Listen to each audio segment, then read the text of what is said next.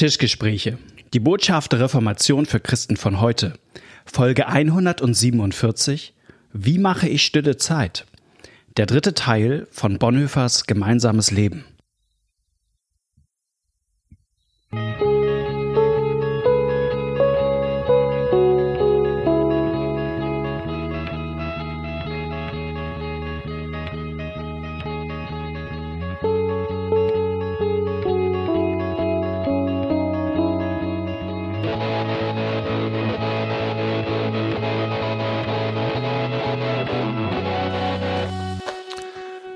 Herzlich willkommen bei einer neuen Folge von den Tischgesprächen. Mein Name ist Malte Detje, mir gegenüber sitzt Knut Nipper. Schön, dass ihr heute mit dabei seid.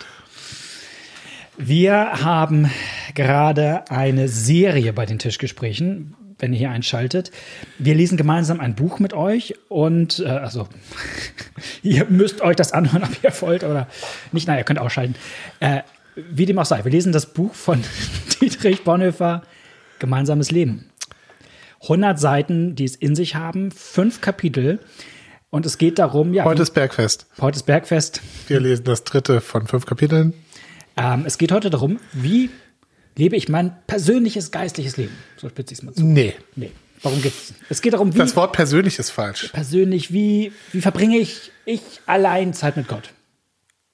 Besser? Gut, ja, okay, genau, also ja, okay, du hast mich reingelegt. Also grundsä grundsätzlich geht es in dem Buch ja darum, wie man als christliche Gemeinschaft diese Gemeinschaft versteht und gestaltet. Und tatsächlich ist heute ein Kapitel, wo es darum geht, ähm, was ich auch alleine persönlich macht. Also an der Stelle war das persönlich doch richtig. Ich nehme alles ja. zurück. Ich dachte. Ähm, und ich finde, ich finde den Titel des Kapitels irreführend. Mhm. Das letzte Kapitel ist der gemeinsame Tag und heute heißt es der einsame Tag. Und äh, es, das ist aber jedenfalls nicht so gemeint, wie ich es verstanden habe. Vielleicht bin ich auch doof. Es geht nämlich nicht darum, wie ich alleine den Tag äh, geistlich gestalte, sondern dass es an jedem Tag Elemente gibt, die ich alleine mache. Genau. So. Es gibt Sachen, die mache ich mit anderen gemeinsam und es mhm. gibt Sachen, die mache ich alleine. Und um diese persönlichen Elemente geht es in dem Kapitel heute. Genau. Das ist im Grunde, ich sage jetzt auch mal wieder verkürzt, du wirst gleich wieder mit dem Kopf schütteln. Wie mache ich meine, ja nicht, wie mache ich, und Hörerin. Wie mache ich meine stille Zeit? So könnte man das übersetzen. Da, da schüttle ich nicht den Kopf. Ich habe bei diesem Kapitel noch mal dran gedacht, wie schön ich den Ausdruck stille Zeit finde eigentlich. Ja, kannst du dir gleich noch mal an, an ausführen. Ja. Ähm, das Kapitel startet eigentlich mit einer Doppelthese. Ja. Doppelthesen haben in unserer Kirche Tradition. Ich denke an Martin Luther. Christenherr ist ein freier Mensch und niemand ist untertan. Und ein Christenmensch ist ein freier Herr. Du hast eben Christenherr gesagt. Echt? ja. Christenmensch. Der Christenmensch ist ein freier Herr aller Dinge und niemand untertan. Ein Christenmensch ist ein dienstbarer Knecht aller Dinge und jedermann untertan. Das wolltest du sagen. Das wollte ich sagen. Das reicht doch, wenn ich das sagen wollte. Ja. Muss ich das auch wirklich sagen. Wie dem auch sei, auch dieses Kapitel beginnt mit einer Doppelthese die aber nicht ganz so paradox ist wie die von Luther. Nee, aber ähm, genau. Er sagt, ich lese sie einfach mal vor. Wer nicht allein sein kann, der hüte sich vor der Gemeinschaft. Und dann etwas später, wer nicht in der Gemeinschaft steht, der hüte sich vor dem Alleinsein. Der führt das jetzt etwas weiter aus. Ich lese das auch noch einmal vor. Wer Gemeinschaft will ohne Alleinsein, der stürzt in die Leere der Worte und Gefühle. Wer Alleinsein sucht ohne Gemeinschaft, der kommt im Abgrund der Eitelkeit, Selbstvernahrtheit und Verzweiflung um. Puh. Das ist ja, aber würde ich sagen, einer dieser Dinge, die hängen bleiben in diesem Buch, ne? Was man auch, wenn man es Jahre nicht gelesen hat, noch. Ja, genau. Noch das weiß. Ist, ist ein Zitat, was, was, was hängen bleibt. Also tatsächlich finde ich es ähm, gerade in seiner Erklärung äh, deutlich zugänglicher als die Sache von Luther, muss ich sagen. Ja. Also das bei Luther muss man viel mehr erklären. Ähm, also genauso gut, aber das von Luther ist noch besser eigentlich. Aber ähm, also das ist verständlich weil sich er auch nicht ausschließt wenn, oder nicht so gegenübersteht und scheinbar ausschließt. Das Problem ist eher, was mache ich denn, wenn ich mich in einer der beiden, ähm, wie heißt denn das? Beschreibung, ich will nicht Beschreibung sagen, sondern wenn der Arzt, in der einen der beiden Diagnosen wiederfinde. Mhm. Also wenn ich sage, okay, ich bin einer, der nicht allein sein kann, oder äh, ich bin einer, der nicht in allein, der nicht in Gemeinschaft sein kann, ja, dann äh, ist das, sind, ist erstmal hier bin ich ja erstmal frustriert und denke, es wird ja jetzt nicht gesagt, wie ich lerne, allein zu sein oder wie ich lerne. Ja. ja. Es ist erstmal wie alle Mach Gesetzespredigten. mir erstmal beide, äh, die Türen zu beiden zu. Ja, es ist erstmal nur Anzeige des Problems. Ja, nicht, genau, Noch nicht. genau. Das hat auch seinen Wert. Und vielleicht können wir einmal das Problem noch mal ein bisschen entfalten, warum das eigentlich so ein Problem ist. Dass wenn man ähm, zum Beispiel christliche Gemeinschaft sucht, aber nicht äh, vor Gott, vor sich selbst allein sein kann. Und Bonhoeffer sagt ja so ein bisschen, ich, im Grunde gehe ich mir vielleicht auch manchmal selber auf den Weg, aus dem, We äh, aus dem Weg. Ja.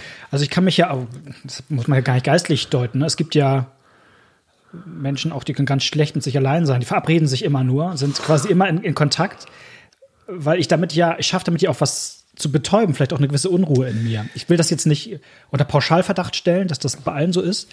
Aber das Motiv kann ja sein, dass ich irgendwie, wenn ich einen geselligen Abend habe, ich nicht über mich nachdenken muss. Na, oder noch mal schlimmer, also ich, ich ziehe mal die Hosen hier runter. Also ich kann gut alleine sein, weil ich mich auch gut alleine ablenken kann. Also ich kann gut alleine auch lesen oder was weiß ich, oder äh, ähm, Netflix gucken oder was. Also ich kann gut alleine sein, aber nimmst wenn man diese Ablenkung wegnimmt, ähm, was ich jetzt auch in, also wenn ich zum Beispiel nur alleine mit Gott bin, im Gebet, also ähm, dann wird es schwierig, weil ich dann sozusagen mit Dingen konfrontiert werde in mir, die mir nicht gefallen. Also und das ist das Problem. Also äh, ohne Menschen sein geht, aber nur mit mir und Gott alleine sein äh, ist schwierig. Genau, also sozusagen den ganzen Tag Fernsehen gucken oder gutes Buch lesen, ist noch nicht allein sein. Richtig, genau. So, ne? Das wäre Genau. vielleicht die. Ja. Genau. Und ähm, der sagt, Gemein Gemeinschaft kann, das erlebt man ja auch in christlicher Gemeinde, ne? Also wie, also das Man einen Leute, schön ablenken von sich auch. Leute auch andocken, die Ja, berieselt, abgelenkt Genau. die ganze Zeit auch sein wollen. Und ähm, genau, und das andere Extrem gibt es aber auch, dass ich, ähm, ich denke, glauben kann ich auch für mich alleine leben. Wozu brauche ich eigentlich christliche Gemeinschaft? ja. Und da sagt er, das macht eine Eitelkeit. Eine Selbstvernarrtheit. Ne? Ja. Und Verzweiflung. Wir, wir hatten hier bei uns in Neustadt, der ist jetzt verstorben, ähm, ein Mann, der war sehr fromm, aber nirgendwo ging er zum Gottesdienst. Der, der stellte sich auch vor, ich bin hier die Einmann-Sekte. Ja, Okay. der, also du, der hatte einen Laden und wenn du da hinkamst, erzählte der von Gott und Jesus und hatte, das, hatte einen Baumarkt, hatte der, ja, kleinen Baumarkt.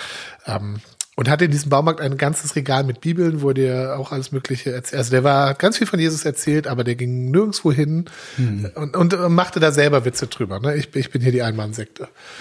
Weil alles war ihm nicht Entsprach nicht seinem Traum von der Gemeinschaft. nicht seinem Traum von der Gemeinschaft, genau. Ja, und, und ich finde nochmal interessant, dass Bonhoeffer, also, ne, also ich, äh, wer allein sein sucht ohne Gemeinschaft, der kommt im Abgrund der Eitelkeit, Selbstvernarrtheit, also ich bin hier Ja. besser als die Gemeinde, das passt alles nicht, entspricht nicht meinen Ansprüchen, und Verzweiflung um, Mhm. schreibt Bonhoeffer. Das ist ja was, was, was er noch mal im anderen Kapitel stark macht, da kommen wir noch drauf zu sprechen. Sünde macht einsam. Also, wenn ich nur mit mir allein bin, gibt es nochmal ein besonderes Einfallstor für Verzweiflung. Weil ich ja auch in meinem Kopf oder so nochmal die Gedanken anders kreisen, ich nochmal anders gefochten bin. Also ich habe eben nicht den Bruder oder die Schwester, die mir die Verheißung weitergibt. Also ich bin nochmal besonders auch gefährdet für Verzweiflung im Glauben, weil ich weil es auch keinen gibt, der meinen Blick auf Christus lenken kann, wenn ich selber gerade nicht kann. Ich finde nochmal interessant, also das steht ja hier, im- steht in diesem Kontext nicht, aber wir haben in anderen Folgen darüber geredet, was Kennzeichen von Selbstgerechtigkeit und Selbstrechtfertigung sind. Ja. Ne? Also wenn man sich nicht von Gott rechtfertigen lässt, sondern das aus sich selbst rausmacht. Und das ist eben Eitelkeit und Verzweiflung. Ne? Du, du, ein, eins der beiden und wahrscheinlich beides immer im Wechsel Ja. wird sich bei dir einstellen. Also genau, Eitelkeit ist sozusagen ganz, wenn man sich selber ganz auf einen hohen Platz bringt Genau. und so auf die anderen runterguckt. Wenn man sich, wenn man sich selber äh, bewertet und sagt, hey, ich bin besser als die anderen, dann kommt die, äh, die Eitelkeit und die Selbstvernarrtheit. Nur das wird sich auch immer wieder zeigen, dass das nicht trägt und dann man doch immer merkt, das ist scheiße und man mit sich unzufrieden ist und dann kommt die Verzweiflung. Und dann pendelt es sozusagen ins andere Ex Ja, also genau. Extrem in Anführungsstrichen in die Ver Verzweiflung rüber. Genau. Ähm, ein Zitat von Bonhoeffer noch: Du kannst dir selbst nicht ausweichen, denn Gott selbst hat dich ausgesondert. Also das ist auch noch mal Genau, das Einsame hat auch was, weil Gott ruft am Ende auch jeden Einzelnen von uns. Mhm. Das, ist, das ist ein Zitat von Kierkegaard, ne? jeder Einzelne. Also. Und noch und nochmal, also wir hatten das ganz am Anfang, wo es darum geht, dass Gemeinschaft was Gutes ist, ein Geschenk ist, aber dass es sozusagen immer eine besondere Gnade ist und dass das Alleinsein ähm, sozusagen eigentlich eher die Regel ist, das Alleinsein unter den Feinden und also einem fallen ja viele Geschichten ein in der Bibel, wo Leute auch von Gott ausgesondert und in die Einsamkeit berufen werden. Was weiß ja. ich, Mose auf dem Berg, Jesus, der sich zurückzieht, ähm, Jesus, der in die Wüste geführt wird, geschmissen wird, um, um äh, versucht zu werden, Paulus im Gefängnis, der Johannes, der Jünger auf der Insel Patmos verbannt mhm. und so weiter und so weiter. Dann, bevor es, es gibt sozusagen auch wieder für die, ich nenne es jetzt mal stille Zeit, das, oder für die persönliche ich mag Andacht. Das, ich mag das Wort. Mag das Wort. Gesagt, es gibt eigentlich drei Elemente. Es gibt die Schriftbetrachtung, es gibt zweitens das Gebet und drittens die Fürbitte. Bevor er aber diese drei Sachen entfaltet, sagt er noch etwas. Die, die übrigens, wenn ich dazwischen reden darf, ja, ja in Parallelität sind zu den drei Sachen, die wir eben beim gemeinsamen Tag haben. Ne? Also genau, als wir da über das, wie in der Gemeinschaft Andacht gefeiert wird, waren es genau diese drei Elemente. Wir singen nicht, ne? Singen kommt jetzt hier nicht vor. Das stimmt, ja. Was, wie kommen wir denn dann trotzdem auf drei? Ja, für bitte Gebet für mich selbst und für bitte für andere ist hier noch. Okay, ist noch unterschieden, ja, alles klar. Genau, aber bevor er das tut, sagt noch mal etwas über Schweigen. Ja. Stille Zeit. Schweigen. Das ist die, genau, Schweigen ist sozusagen die Grundhaltung, äh, ja, in der ich das mache. In der ich in die gehe und, und der hat erstmal ein großes, er sagt, äh, Lob, Gesang auf das Schweigen ordnet es aber auch ein. Also ich, ich, ich sage es jetzt auch mal ein bisschen platt, aber wenn man heute, gibt es glaube ich schon manche Menschen, die sagen wollen, ach, Schweigen, das tut mir gut. Aber da ist das ja Schweigen, ich sag mal so ein bisschen vor mir selbst, mhm. als Selbstzweck, als psychische Übung, mit, als seelische Übung, sage ich mal mit Bonhoeffers Vokabular, was in dieser, als, als gute Schöpfungsgabe Gottes auch seinen Wert haben kann, vor, mal ruhig, ruhig zu werden. Aber Bonhoeffer geht es nochmal um was anderes. Er sagt ja eigentlich, Schweigen hat was mit Warten zu tun. Warten darauf, dass Gott mit mir redet. Und vor allem redet durch sein Wort. Ne? Also du hast mal vorher, vorletzte oder letzte Folge gesagt, viel Bibel hilft viel. genau, als, als, äh, als sozusagen äh, äh, Aussage von Bonhoeffer in dem in, in, seinem, in seinem Buch, genau. genau. Also Bonhoeffer sagt, Schweigen heißt nichts anderes als auf Gottes Wort warten und von Gottes Wort gesegnet herkommen. Ich bin, wenn ich, wenn wir jetzt Bonhoeffer zuschalten würden, dann würde ich noch ein bisschen mit ihm diskutieren. Ähm, über das Schweigen und auch über das nächste bei der Schriftbetrachtung, wo er sagt, keine geistlichen Experimente. Ähm, das hängt auch mit meiner persönlichen, also ich mache gerade so eine Fortbildung, ja. ähm, wo wir so verschiedene Meditationsübungen ausprobieren. Und ich bin nicht grundsätzlich dagegen, das gar nicht zu machen. Ich finde auch, was du eben gesagt hast mit diesem ähm, Schweigen als erstmal als zur Ruhe kommen. Ich weiß nicht, ob man da so ähm, grundsätzlich dagegen sein muss. Also ich finde es gut, dass Bonhoeffer sagt, dass, dass das noch was anderes ist. Aber ich glaube, inzwischen müssen Leute überhaupt erstmal lernen, ruhig zu werden und zur Ruhe zu kommen, um, um überhaupt in die Gegend, also um überhaupt ins Jetzt zu kommen. Und dann, also da bin ich, ich da finde ich ein bisschen streng und würde mich da gerne mal mit ihm austauschen, ob ich ihn da nicht verstehe oder ob ich, ob wir wirklich anderer Meinung sind oder ja. ob wir auch ähm, aus unterschiedlichen Zeiten kommen. Ähm, äh, also er lebte eben in einer Zeit, wo die Leute nicht die ganze Zeit medial beschallt waren und ihr Handy dabei hatten und was weiß ich. Ähm, und Klar. aber vielleicht sagen wir, okay, vielleicht müsst ihr noch noch einen Schritt vor anfangen oder so. Keine Ahnung. Und ich finde, man kann sie auch auf dem entlastenden Ohr hören. Also wenn er sagt, keine geistlichen Experimente, weil wir vielleicht ja auch manchmal dazu neigen, immer so geistliche Höchstleistungen von uns in der Andacht zu erwarten, was da alles Großes passieren muss. Und, und es muss originell sein und es muss aufregend sein und so. Genau, das, da, da empfinde ich das auch als sehr entlastend, dass er sagt, nö, das muss es alles nicht sein. Genau, das ist ganz gut. Vielleicht fangen wir mal bei dem ersten dieser drei Dinge, die ich vorhin gesagt hatte, Schriftbetrachtung, Gebet, Fürbitte, bei dem ersten an, Schriftbetrachtung. Ja. Bonhoeffer sagt, ähm, vielleicht ist das erstmal so die, ein Grundgedanke, ähm, in der, in der in der Gemeinschaft haben wir jetzt Meta gemacht beim Bibellesen. Genau, wir haben ein Kapitel AT, ein halbes Kapitel NT und noch Psalm. Genau, und das finde ich erstmal eine gute Perspektive, dass es beides geben da beim Umgang mit der Bibel, nämlich Meta machen, sozusagen den biblischen Horizont hören und dann die Tiefenbohrung. Ja. Und er sagt, das ist eigentlich jetzt eher der Platz für mich, wo ich, ich persönlich mit Gottes Wort mich hinsetze. Also da geht's wenig, also das Meta machen kann man super in Gemeinschaft, das macht man ja fast mal im Gottesdienst, ne? wenn da irgendwie drei Lesungen kommen nacheinander, Ja. ist ja Meta machen eher. Und jetzt geht's mal darum, einfach nur mal einen Text zu lesen, vielleicht auch eine ganze Woche immer den gleichen und irgendwie zu gucken, hey, wo spricht mich das persönlich an? Wo redet Gott durch sein Wort zu mir? Genau, das, wo er, wo er im letzten Kapitel gesagt hat, hey, es kommt nicht in erster Linie drauf an, was Gott dir gerade in dein Leben sagt, sondern hör dir erstmal an, was er überhaupt mit der Welt so vorhat und Ja. finde dich dann darin wieder, sagt er, aber für dich alleine darfst du nochmal gucken und kannst dann gucken, gibt's hier was Persönliches und wie gesagt, da darf auch ich fand das Beispiel mit eine Woche lang den gleichen Text oder also er sagt, manchmal kann es sein, dass du über ein Wort Ja. Dienst, Liebe, Barmherzigkeit, dass du mit einem Wort dich beschäftigst und ähm, da in die Tiefe gehst. Und das ist gut. Ja. Und, und es ist nicht, und das finde ich auch entlastend, es ist überhaupt nicht wichtig, dass du da irgendwie besondere, tolle Erlebnisse hast. Ähm, es reicht, dass du dir die Zeit nimmst als etwas, was du, was Gott dir aufträgt. Und wenn du das machst, dann ist schon mal gut. Und dann brauchst du nicht immer dir deinen Puls zu fühlen und sagen, na, bin ich jetzt hier besonders Also er nimmt da den Erwartungsdruck auch raus. Genau, das ist etwas, ich habe die E-Mail noch nicht an dich weitergeleitet. Wir haben noch mal eine, eine Hörermail bekommen. Vielleicht lohnt sich das mal auch dann eine Folge noch mal irgendwann zu machen, wo jemand sagt, ey, ich habe Schwierigkeiten für mich persönlich die Bibel zu lesen, weil mich das immer so überfordert und ich merke da nicht mehr so viel und erlebe da nicht so und so. Und ich finde, da, da ist er gerade hilfreich, dass er sagt, wir müssen da nicht immer ein geistliches Hoch erleben. Ein Zitat, wenn uns die Meditation lange Zeit nichts anderes bedeutete als dies eine, dass wir Gott einen schuldigen Dienst leisten, so wäre das genug. So. Ähm, äh, genau, also natürlich ist, ist, ist Meditation mehr als Dienst, aber äh, indem er es sozusagen erstmal auf so runterfährt, finde ich, liegt, also für mich liegt da eine Entlastung drin. Dabei werden wir uns immer wieder einer großen innerlichen Dürre und Gleichgültigkeit merken. Ja. Und das ist aber nicht schlimm, denn dadurch merken wir, wie wir, wie arm wir vor Gott sind. Aber das, also wenn wir das, also das ist für ihn, da hat er ganz realistische Erwartungen.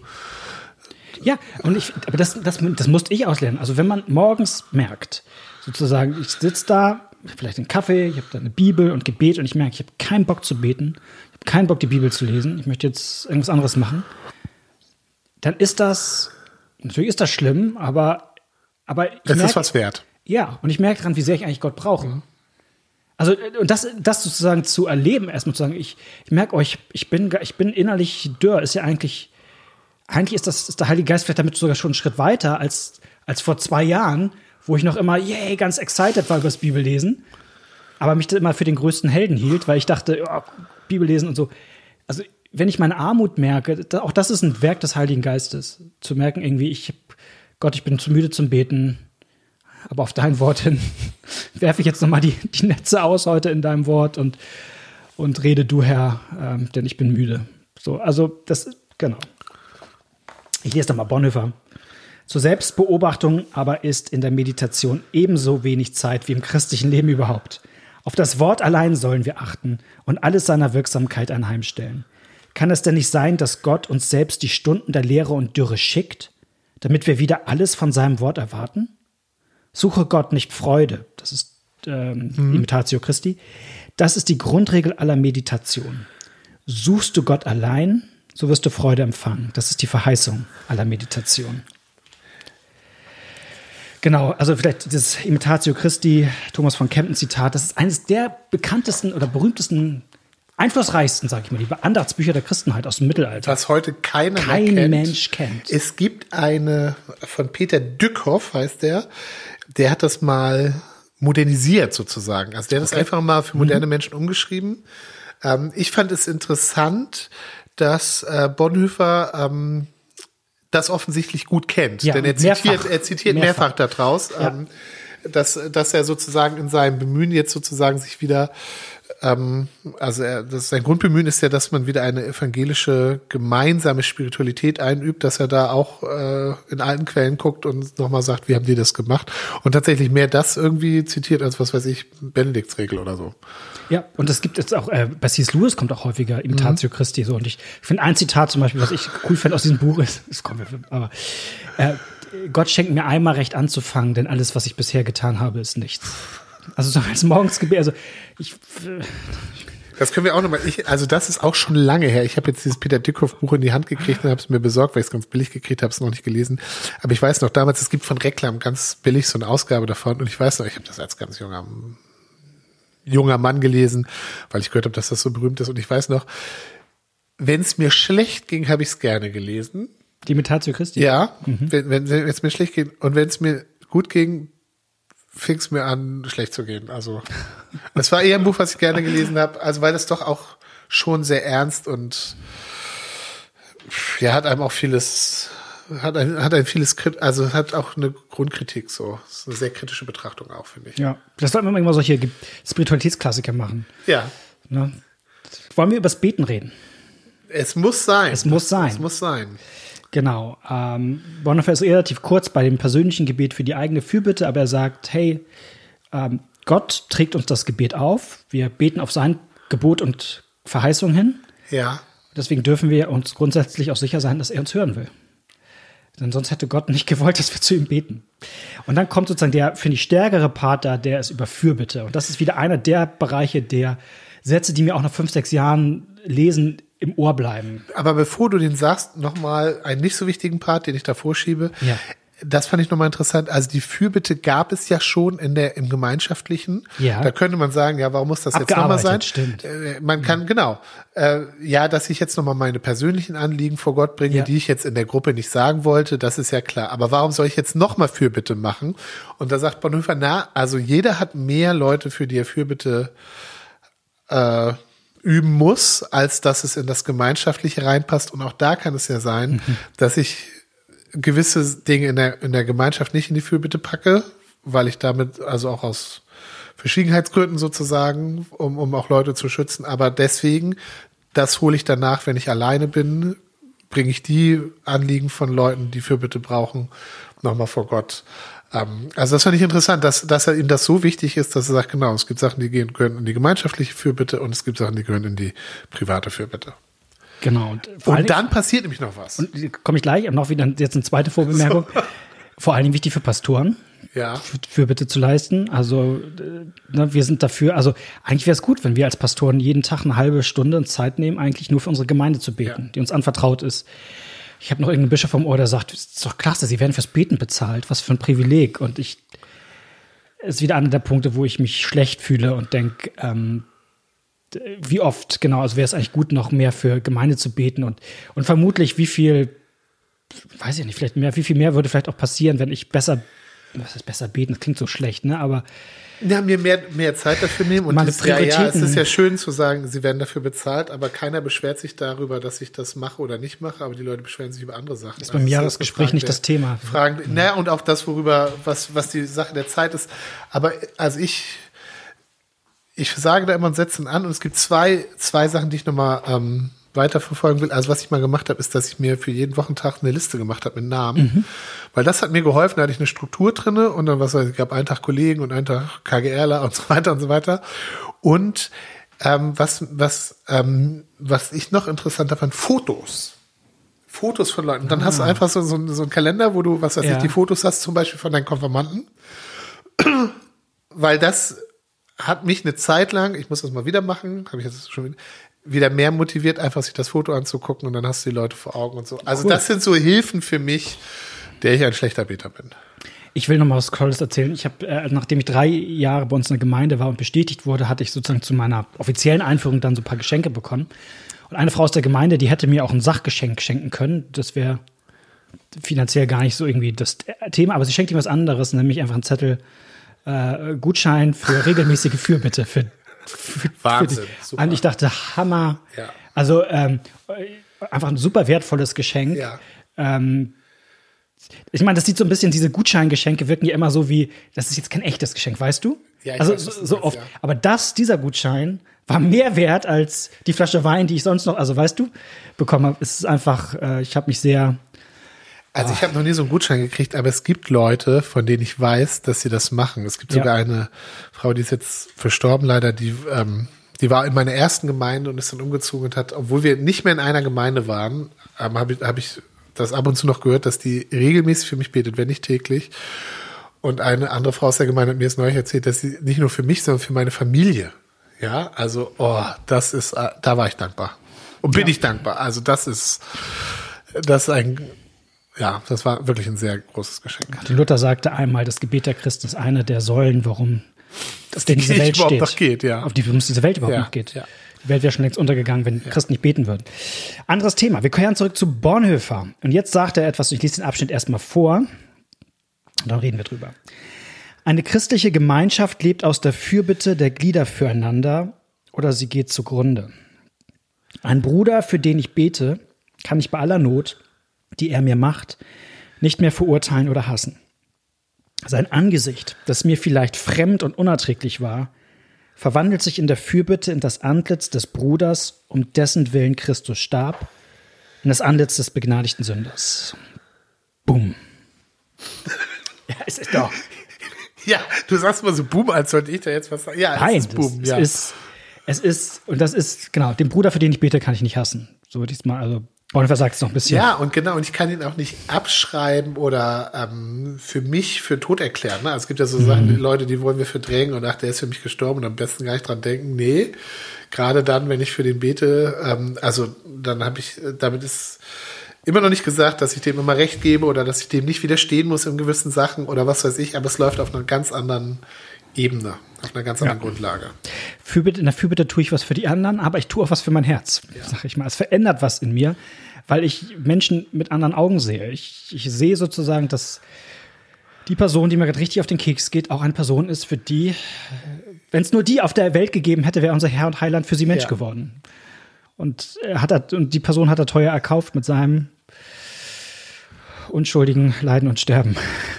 Du hast hier noch ein Zitat rausgeschrieben, was super ist. Fürbitte Ja. tun heißt, dem Bruder dasselbe Recht einräumen, das wir empfangen haben, nämlich vor Christus zu stehen und an seiner Barmherzigkeit Anteil zu haben. Ja. Ja, da wird mir nochmal bewusst, wie gnädig Gott mir war. Und dann denke ich, wie in dieser Geschichte vom Schalksknecht, das wäre, warum darf ich, sollte ich anderen nicht die Gnade zukommen lassen? Das, wird, das werden wir nochmal in der, in der nächsten Folge Ja. nochmal vertiefen. Oder nächste oder Übernächste, übernächste? Folge. Nächste oder übernächste Keine Folge. Oh, kein Versprechen. Versprechen hier. Also es gibt bestimmte Motive, die sich bei Bonhoeffer hier durchziehen. Ähm, genau. Was macht das eigentlich für uns, mit uns als Gemeinde, wenn wir für Leute beten, die wir, und zwar ehrlich beten. Man kann natürlich auch für Leute beten, mit denen man Konflikt ist. So schon Herr, schenk ihm Einsicht. Ja, genau. Ähm, schenk ihm Demut. Ja, am besten auch noch, Schenk ihm den Mut, sich bei mir zu entschuldigen. auch noch mal so Coram, Coram Deo, ne? Aber äh, ich, also wenn ich ja für jemand anders bete, dann fühle ich mich ja auch in den hinein. Und ich denke dann auch, also keine Ahnung, wenn, wenn jemand mir gerade das Leben schwer macht, denke ich, warum macht er das? Und ich, ich werde ja empathisch dann beim Beten. Ich denke, ja, Gott, bitte hilf ihm dabei, vielleicht seine eigenen Probleme äh, zu lösen, dass es da besser wird. Und also, und dann gehe ich auch anders in die christliche Gemeinschaft. Und Bonhoeffer sagt ja, die Gemeinschaft braucht es. Also, weil ansonsten sind unsere alten Adams und Eva so stark, dass die Fliehkräfte in einer christlichen Gemeinschaft zu groß werden. Also, deswegen sagt er, ne, entweder ihr betet füreinander oder ihr geht zugrunde als Gemeinde. Das ist natürlich wieder einer dieser starken Sätze, so, Bonhoeffer, entweder oder, schwarz oder weiß. Aber ich, ich finde es schon richtig, richtig stark zu sagen, hey, wir, wir brauchen es, dass wir füreinander beten und ähm, uns da mit anderen Augen sehen. Ich, ich würde es darauf nicht reduzieren wollen, weil das hat, gibt ja manchmal so die Gefahr, die gibt es auch in der Theologie, sag ich mal eher auch in der Anführungsstrichen liberalen Theologie, auch bei zum Beispiel bei jemand wie Schleiermacher, der sagt, Gebet ist dann vor allen Dingen etwas, was mich verändert. Ja. So, also Gebet ist eine psychologische Übung, wo ich sozusagen mich selber was kläre. Da würde ich sagen, darauf reduzieren kann man es nicht. Das tut Bonhoeffer ja aber auch nicht. Nee, ne? überhaupt nicht. Ne? Also ich, ich erwarte ja was von Gott und dass Gott auch Genau. auf mein Gebet eingeht. Aber trotzdem äh, Ja. ändert das auch was für mich. Ja. Genau. So viel vielleicht mal zu dem, was Bonhoeffer schreibt über den sogenannten einsamen Tag. Ähm, genau. Vielleicht stellen wir noch am Ende nochmal die Überschrift darüber, Psalm 65. Dir wird Schweigen als Lobpreis Gott in Zion. Und ich würde gerne noch am Ende was, was hinweisen. Oder hast du noch was zu dem? Nein, bitte. Ähm, Ein jetzt kommt der Buchtipp. Disclaimer. Ein kleines ein macht Werbung. Buchtipp, ja. Ein Buch von Sandro Göpfert, äh, äh, Pfarrer in Sachsen. Das Buch heißt 40 Tage mit Dietrich Bonhoeffer, ein Andachtsbuch. Das finde ich echt ganz cool, weil es so kurze Bonhoeffer-Zitate und Bonhoeffer ist gut für Zitate, weil der Ja. so dicht ist. Ne? Ich fand das so schwer, hier alles Ja, zu so akzeptieren pointiert und so auch, ne? pointiert und ihr merkt das hier schon. Ähm, und er hat davon im Grunde aus dem Gesamtwerk von Bonhoeffer, so viele starke rausgeschrieben. Ganz kurze Auslegung dazu. Am Ende gute Fragen, gute Gebete und 40 Tage, also wenn man irgendwie 40 Tage vor Weihnachten, 40 Tage vor Ostern mal solche Zeiten nutzen will oder auch so, ähm, das geht gut. Also wen es interessiert, Sandro Göpfert. Genau, nächstes Mal reden wir über Dienst. Dienst aneinander. Was ist das? Worum geht's da? In zwei Wochen mehr. Macht's Tschüss. Gut. Ciao.